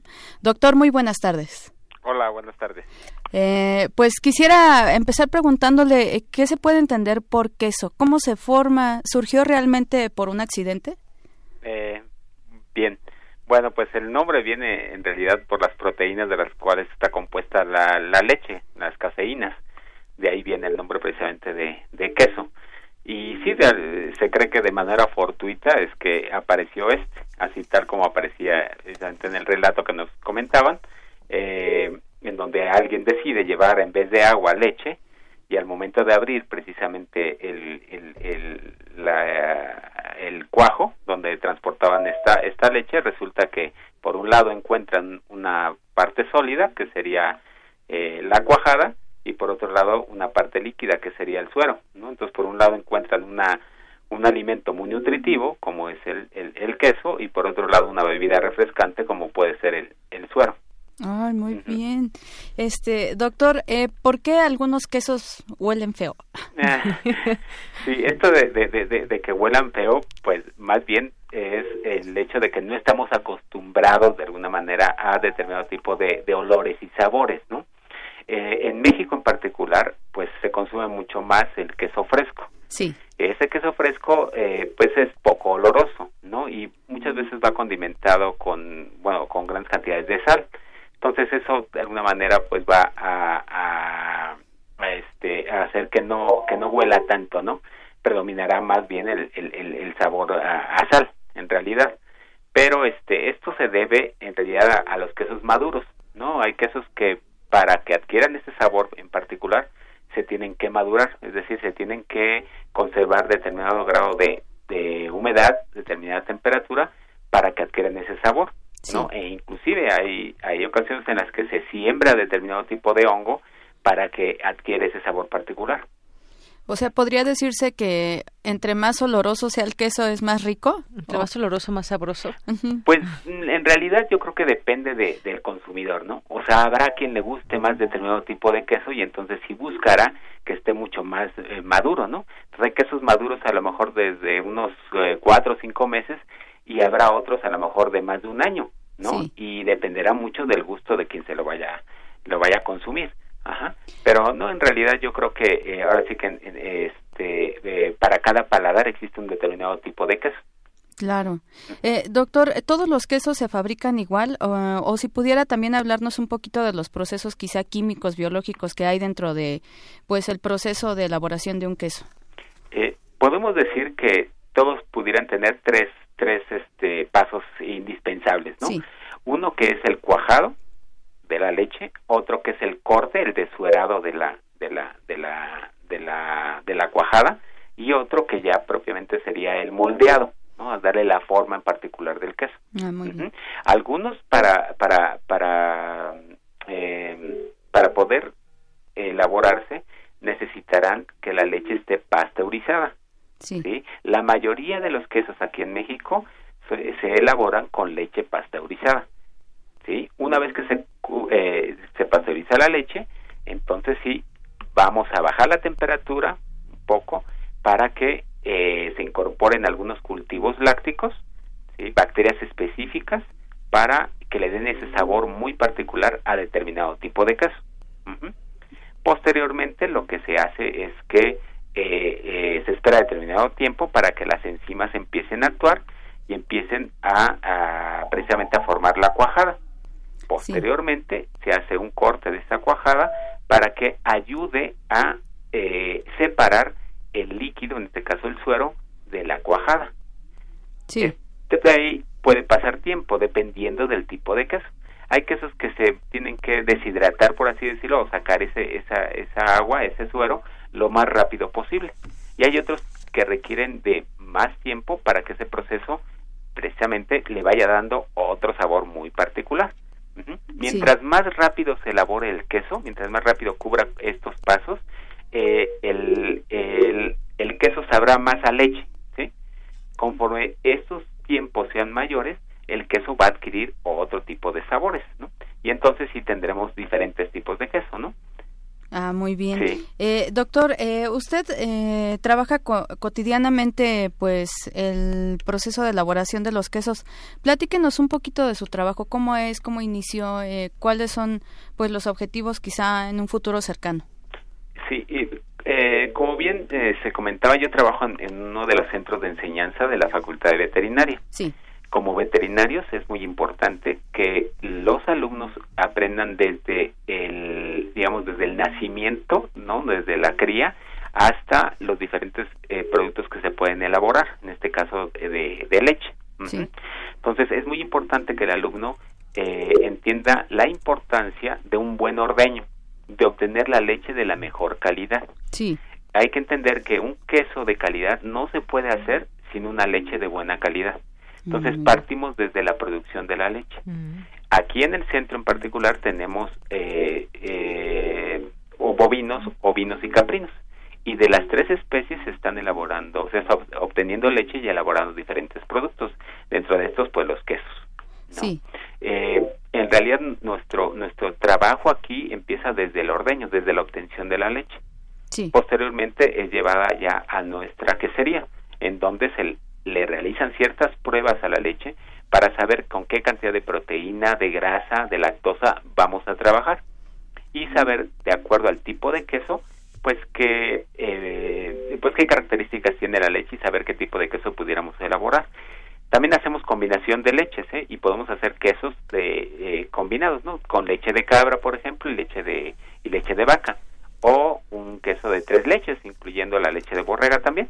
Ay, muy, ya me Sí. antojó el queso. este, ¿dónde podemos adquirir estos quesos? O sea, ¿sí están a eh, venta para público general? Sí, em, eh, hay, hay dos sitios. Uno es directamente aquí con nosotros en el centro, estamos ubicados en Topilejo, ¿sí? en la salida a Cuernavaca, y otro es en un expendio que se tiene de la, de la Facultad Veterinaria en, en Ciudad Universitaria, en el Puma Gourmet, así se, así se llama. Ahí nosotros cada semana, todos los jueves, bajamos producto eh, precisamente para toda la comunidad universitaria. Ay, pues por ahí andaremos pronto, doctor. No, pues es- adelante, no se van a arrepentir. Le agradezco mucho, doctor, y ojalá que pronto volvamos a platicar acerca del proceso de los quesos, pues que hay mucha ciencia en medio de todo esto tan, tan delicioso. Ok, perfecto, cuando quieran. Que esté muy bien, doctor. Gracias. Hasta luego, buenas tardes. pues de Yanira ahí este la elaboración de quesos ya te dio hambre. sí ya me dio un poco de hambre y ya se me antojó algún tipo de queso. Tienes tú, alguno favorito que te guste más algún tipo el de, cabra me gusta mucho. El de cabra. Sí ¿Y el tuyo? Pues puede ser el mozzarella, el queso Oaxaca, que así le llamamos, o quesillo en algunos, el queso Chihuahua, dice Rodrigo, el Roquefort, cualquiera, bueno, casi cualquiera. Bueno, el azul no me gusta tanto, pero también está rico, muy fuerte. Así es. Y bueno, este les recordamos que pueden seguir hashtag Dulce Conciencia o en mis redes arroba Dulce García 007. Muy bien, el agente 007 aquí de la ciencia. Tienes una cita con un científico. Dime lo que comes y te diré quién eres. Jean Alten Briand Savarin, autor de Fisiología del Gusto.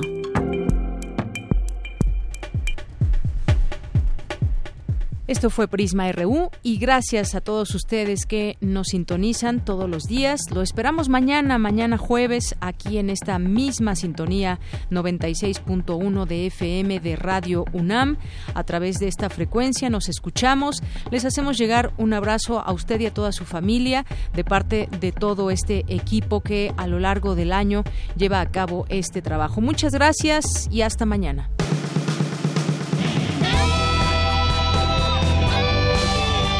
Prisma RU. Relatamos al mundo.